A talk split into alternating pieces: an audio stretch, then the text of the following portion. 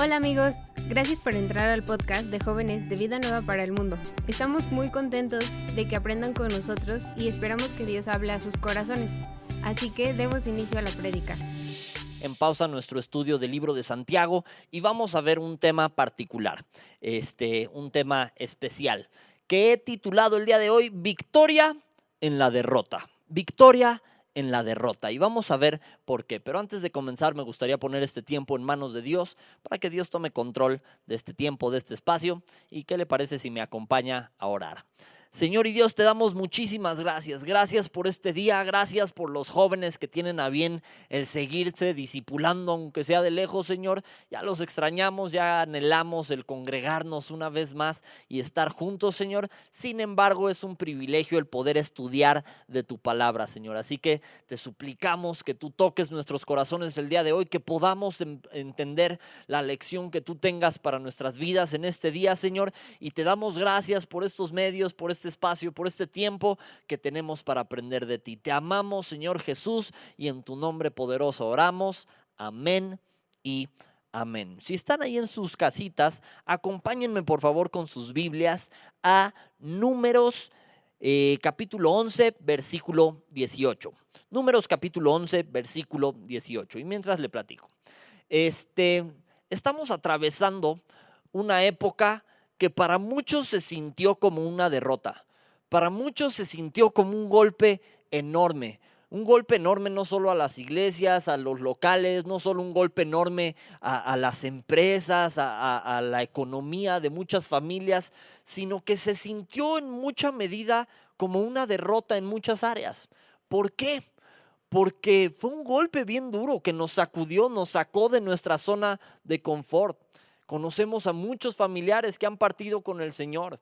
Conocemos a mucha gente que se las está viendo duras. No sé si tus papás les ha ido bien en este periodo. No sé si tú ya tenías un trabajo y se lo pudiste mantener o no. Ha sido un periodo difícil. Y hoy vamos a ver el tema que te decía que se titula Victoria en la derrota. ¿Por qué? Vamos a ver a la luz de la Biblia que hay victorias que son derrotas y derrotas que son victorias. Entonces acompáñenme, por favor. Números 11, eh, versículo 18, y les leo. Dice, pero al pueblo dirás, santificaos para mañana y comeréis carne, porque habéis llorado en oídos de Jehová diciendo, ¿quién nos diera carne? A eh, ¿Quién nos diera a comer carne? Ciertamente mejor nos iba en Egipto. Jehová pues os dará carne y comeréis.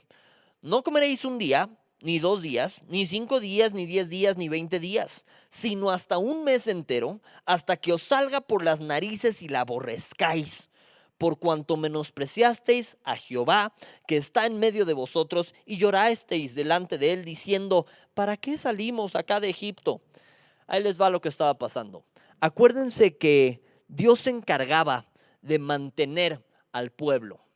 Eh, no solo les daba agua y que si estaba amarga porque estaba amarga y ya pues tócala y se va a hacer dulce y ya, ya podían tomar agua. Después otra vez no tenemos agua. Después se quejaban de la comida. Dios envía maná, que era comida que no conocían, comida que Dios mandó.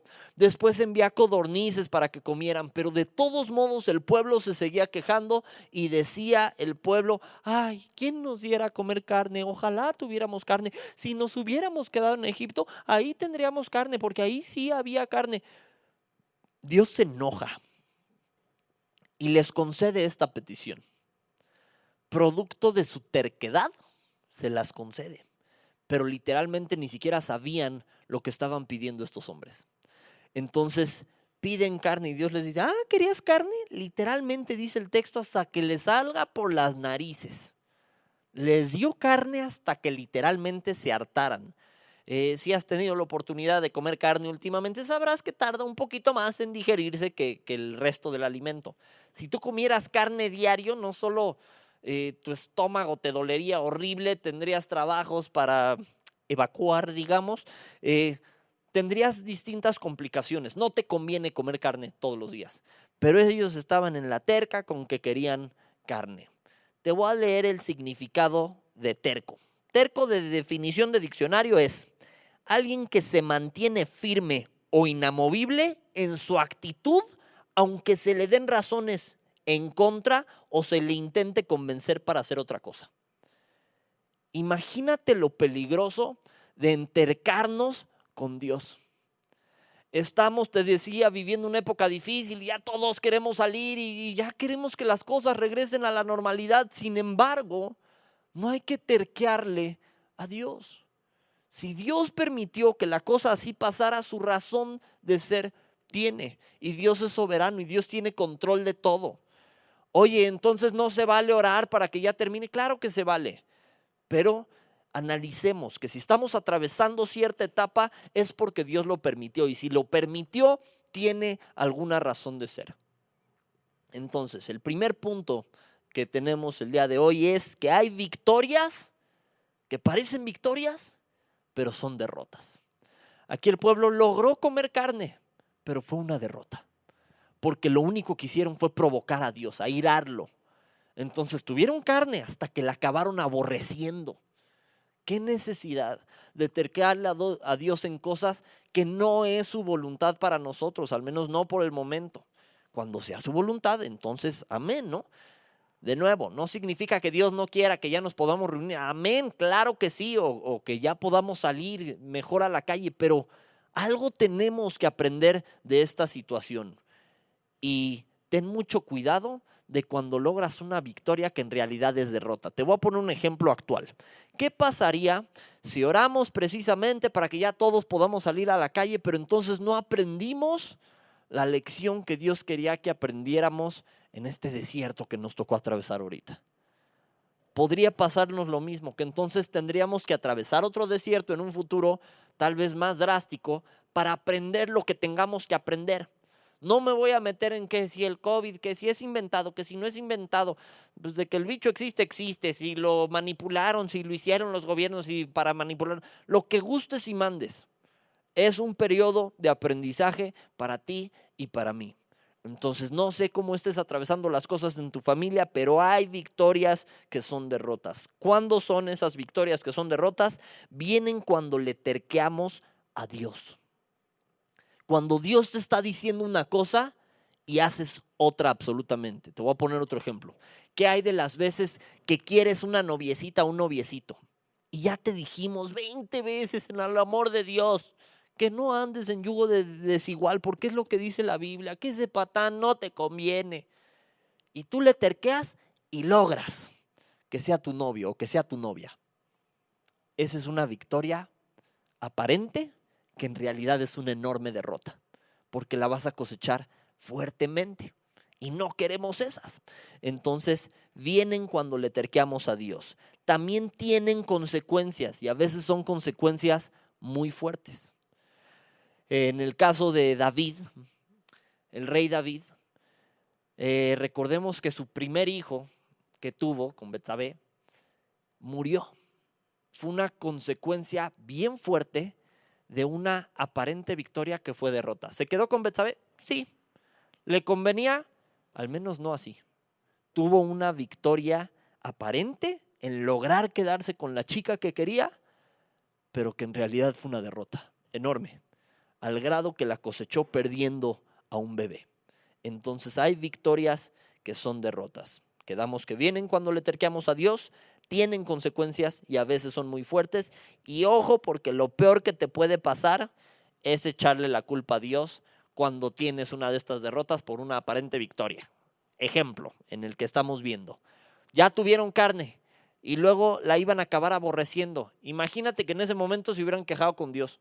Ay, ¿por qué nos diste tanta carne? Oye, tú la pediste. Lo peor que podríamos hacer sería decirle a Dios, ay, pues es tu culpa. No, tú lo pediste. Tú lo quisiste. Ojo con lo que Satanás provoca, tú realizas y Dios permite.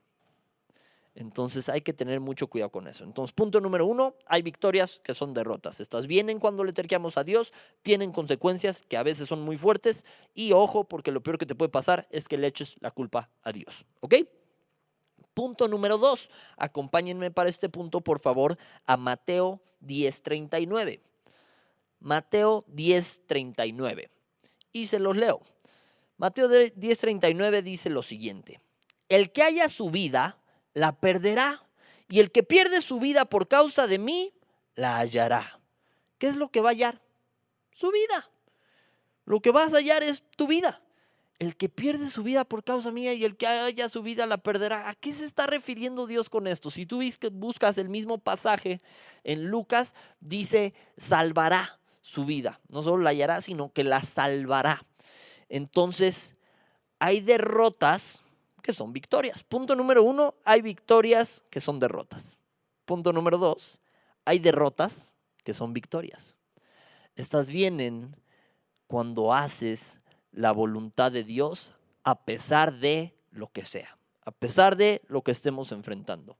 El mejor ejemplo que tengo para esto es Jesús en la cruz. Satanás pensó que había vencido cuando lograron matar a Jesús, cuando lograron crucificar al Maestro. Sin embargo, esa fue una aparente derrota que fue la victoria. Fue en el momento en el que Jesús pagó por tus pecados y por los míos y gracias a eso somos libres. La gente pensó que se le había vencido al Maestro, que se le había derrotado, pero el Maestro Jesús resucitó al tercer día, venció la muerte y Él vive. Entonces esa pareció derrota, pero fue victoria. Job padeciendo parecía en derrota, pero al final fue una victoria porque le fue restituido más del doble de lo que tenía. Entonces, así como hay victorias aparentes que en realidad son derrotas, hay aparentes derrotas que en realidad son victorias. Te voy a dar un ejemplo actual. Yo creo que Satanás pensó que había ganado cuando se empezaron a cerrar las iglesias por la contingencia. No contaba con que se iba a hacer una iglesia en cada casa y con que íbamos a poder llegar incluso a más gente a través de las redes sociales. Por supuesto que ya queremos regresar, queremos seguirnos congregando, pero vamos a hacerlo uno sin dejar de hacer lo otro. Vamos a llegar a más gente, vamos a seguir predicando la palabra de Dios y nos obligó a retomar el estudio de la palabra en nuestras casas. Nos sacó de nuestra zona de confort. Nos hizo valorar las cosas que teníamos, incluso la libertad siquiera para poder salir. Entonces, aunque pareció una derrota, es y seguirá siendo para los hijos de Dios una victoria. Estas vienen cuando haces la voluntad de Dios a pesar de lo que sea y contrario a las victorias que son derrotas, estas tienen una cosecha agradable. Como te decía Jesús, fue horrible lo que padeció el maestro, nadie ha padecido más. Pero la cosecha de lo que hizo de entrada le fue dado un nombre sobre todo nombre. ¿Por qué? Porque siendo Dios no estimó como el ser igual a Dios como cosa a que aferrarse, sino que se humilló hasta la muerte y muerte de cruz. Pero a él, a Jesús, le fue dado un nombre que es sobre todo nombre. Y en su nombre se dobla toda rodilla. Y no solo eso, que tú y yo podamos ser salvos, que tú y yo podamos tener acceso a Dios, que nos liberemos de la ira de Dios, que entremos en su gracia, en su amor, que seamos contados como hijos de Dios, es una cosecha muy agradable de lo que hizo Jesús en la cruz, que pareció una derrota, pero fue una victoria. Ojo, porque con estas también lo peor que puedes hacer es echarle la culpa a Dios, que es cuando te está yendo mal, pero tiene una razón de ser, y Dios te está queriendo mostrar algo, te está queriendo enseñar algo, o hay una victoria atrás de lo que estás atravesando, pero no sabemos o no lo entendemos, o lo peor, nos quejamos con Dios y le decimos, ¿por qué? ¿Por qué estás permitiendo esto? ¿Por qué estás permitiendo estas pandemias? ¿Por qué estás permitiendo estos tiempos bien raros? ¿Por qué estás permitiendo? Que ya no haya dinero como antes, que no nos alcance. ¿Por qué? Ojo, porque tal vez es una de esas aparentes derrotas que pueden ser una victoria si te agarras de Dios. Si aprendes lo que tengas que aprender en medio del desierto. Te voy a poner otro ejemplo con Jesús, que siempre va a ser el mejor ejemplo. Jesús dice que el Espíritu lo llevó al desierto para ser tentado. Y es tentado de parte de Satanás. Entonces, oye, lo llevaron al desierto para ser tentado. Eso se sentía feo. Eso estaba en el desierto y aparte lo estaban tentando. ¿Eso qué tenía de bonito? Pero una vez que logró vencer a Satanás, no caer en la tentación de Satanás, acto seguido empezó su ministerio. Entonces, ojo, porque lo, lo peor que puedes hacer cuando estás teniendo una de estas aparentes derrotas que en realidad pueden ser una enorme victoria, es culpar a Dios. Te voy a poner el mismo ejemplo que hace rato, pero al revés. ¿Qué pasa de las veces que perdiste una relación con una pareja que no te convenía en lo absoluto y te duele? Y te duele mucho. Y extrañas tal vez esa persona y, te preguntas cómo sanar ese dolor o, te duele o extrañas o no sabes qué, qué onda o qué hacer. Y duele, pero era lo correcto. Y tal vez Dios lo tuvo que quitar para que pudieras llegar a la persona correcta. Ese se puede sentir como derrota en el momento, pero créeme, créeme que va a ser una enorme victoria cuando llegue la persona correcta para ti. Ahora, si definimos el éxito o definimos una victoria, yo creo que una correcta definición sería el cumplir el objetivo por el cual Dios te creó. Yo voy a considerar que tuve victoria en mi vida si logro cumplir el objetivo en mi vida por el cual Dios me creó. Porque si pierdo mi vida por causa de Cristo, entonces voy a hallar, voy a hallar mi vida, voy a hallar eso que necesito. Ahora, ¿cómo le puedo hacer para hacer eso? El punto número tres y último del día de hoy es, la manera de hallar tu vida es dejando que Dios tome el control y obedeciendo. Ya sé que está largo el punto, pero se lo repito. La manera de hallar tu vida es dejando que Dios tome el control y obedeciendo. Entonces recapitulemos. Punto número uno, hay victorias que en realidad son derrotas. Punto número dos, hay derrotas que en realidad son victorias. Punto número tres, la manera de hallar tu vida es dejando que Dios tome el control y obedeciendo. Y con esto, por ende, vas a tener más victorias en medio de las derrotas. El pueblo, si lo analizas, quería una tierra, quería un hogar, quería independencia. Eso era lo que el pueblo estaba buscando, por eso se quejaban, querían tierra, querían un hogar, querían un sentido de pertenencia. Si analizamos dos segundos, ¿qué es lo que Dios estaba intentando hacer en sus vidas? Bueno, no intentando, lo iba a lograr porque es Dios y lo logró. Pero ¿qué era lo que Dios quería para sus vidas? Era exactamente lo mismo. No solo era lo mismo, era lo que Dios les estaba dando. Ellos no tenían una tierra, eran esclavos. Y los estaba llevando a su tierra, a la tierra prometida, tierra donde fluye leche y miel. Las mismas cosas que ellos necesitaban, que anhelaban, era lo que Dios estaba haciendo en sus vidas, pero por estar tan cegados en la situación que estaban atravesando, no vieron la mano de Dios actuando, buscando que tuvieran lo que necesitaban, lo que anhelaban, lo que ocupaba su vida, lo que ocupaba su corazón. Que no nos pase, por favor, a ti y a mí lo mismo. Que no nos pase que por estar viendo lo que nos rodea, no veamos la mano de Dios cumpliendo, haciendo, moviendo, eh, manipulándolo todo para darte lo que necesitas. Jesús en la cruz pagó el precio más alto para darnos lo que tú y yo necesitábamos. Y Él está con nosotros cada día de nuestra vida. No es como que se le olvidó. Entonces Él sigue aquí con nosotros. Él sigue moviendo, sigue haciendo por nosotros. ¿Quién te quiere ver en el piso? ¿Quién te quiere ver mal? Eso no es Dios. Eso es Satanás. Ya para cerrar, por favor, acompáñenme a Juan 10:10. 10. Juan 10:10 dice lo siguiente. El ladrón no viene sino para hurtar y matar y destruir. Pero fíjate lo que dice. Yo he venido para que tengan vida y para que la tengan en abundancia. El 11 dice, yo soy el buen pastor. El buen pastor su vida da por las ovejas.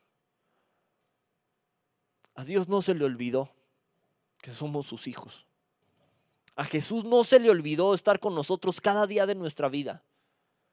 Preguntémonos si no se nos olvidó a nosotros que Dios está comprometido con nosotros, que Dios va a hacer su parte, pero hay que tener cuidado de si estamos haciendo la nuestra. Dios anhela cosas buenas para ti. Ha venido Jesús para que tengamos vida y la tengamos en abundancia. Entonces, en medio de lo que estamos atravesando, en medio de estas pruebas, aunque parezcan derrotas, los hijos de Dios vamos a hallar la victoria en el nombre de Jesús. ¿Por qué? Porque sabemos que Dios tiene cuidado de nosotros, porque entregamos nuestra voluntad a Dios, porque ya no vivo yo, mas Cristo vive en mí y porque Dios tiene el control de las cosas porque es soberano. Entonces yo le voy a hacer caso a Dios, yo no le voy a terquear a Dios y de esa manera Dios nos va a bendecir. Así que por favor, por favor, por favor, abramos los ojos a todo lo que Dios está haciendo y a dónde nos está llevando el Señor porque a donde nos está llevando, aunque no nos guste, aunque nos espante la situación, Dios tiene el control y es un mejor lugar para ti y para mí. Amén. Así que espero que les haya servido tanto este tema como a mí me sirvió. ¿Qué les parece si oramos para despedirnos? Señor y Dios, te damos muchísimas gracias. Y hoy no solo te queremos agradecer, queremos pedirte perdón por la cantidad de veces que nos hemos quejado sin entender que tu plan está operando, que tú tienes el control. Perdónanos si nos hemos quejado y no hemos entendido que nada escapa de tu mano, que tú estás con nosotros cada día de nuestra vida. Perdónanos si tomamos como derrotas cosas que eran parte de tu plan. Perdónanos si te culpamos, si te señalamos, si no entendimos que había un propósito detrás del sufrimiento, que había un propósito en atravesar el desierto, que nos estás llevando a la tierra prometida, que tenemos promesas que no se rompen jamás.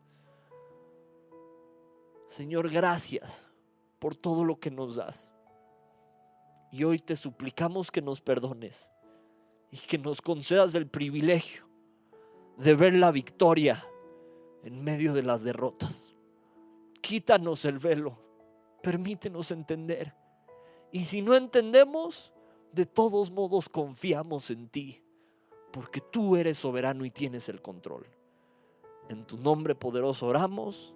Amén y amén. Banda, la neta es que en el pasaje que les leía, cuando Dios le dice a Moisés que les iba a dar carne, ellos no entendieron y Moisés le preguntó, oye, ¿de dónde vas a sacar carne para tantos? O sea, son 600 mil, una cosa por el estilo, 60 mil. Ahorita les digo. Vámonos y ya con esto me despido a números 11, verso 21. Dice, entonces dijo Moisés, 600 mil de a pie es el pueblo en medio del cual yo estoy. Y tú dices, les daré carne y comerán un mes entero. ¿Se degollarán para ellos ovejas y bueyes que les basten? ¿O se juntarán para ellos todos los peces del mar para que tengan abasto? Entonces Jehová respondió a Moisés, ¿acaso se ha cortado mi mano? ¿Acaso se ha cortado la mano de Jehová? Ahora verás si cumpliré mi palabra o no. Yo creo que lo mismo nos dice Dios el día de hoy. Oye, la situación, lo que quiera. ¿Acaso crees que se ha cortado la mano de Dios? Él va a cumplir su palabra siempre. Amén. Con tus donativos y ofrendas ayudas a que el mensaje de salvación llegue a más jóvenes alrededor del mundo. Aunque no puedas llevar la palabra personalmente, de esta manera estás formando parte de la obra de Dios. Si quieres saber cómo donar desde donde estás, te invitamos a que revises la descripción. Por tanto, id y hacer discípulos a todas las naciones.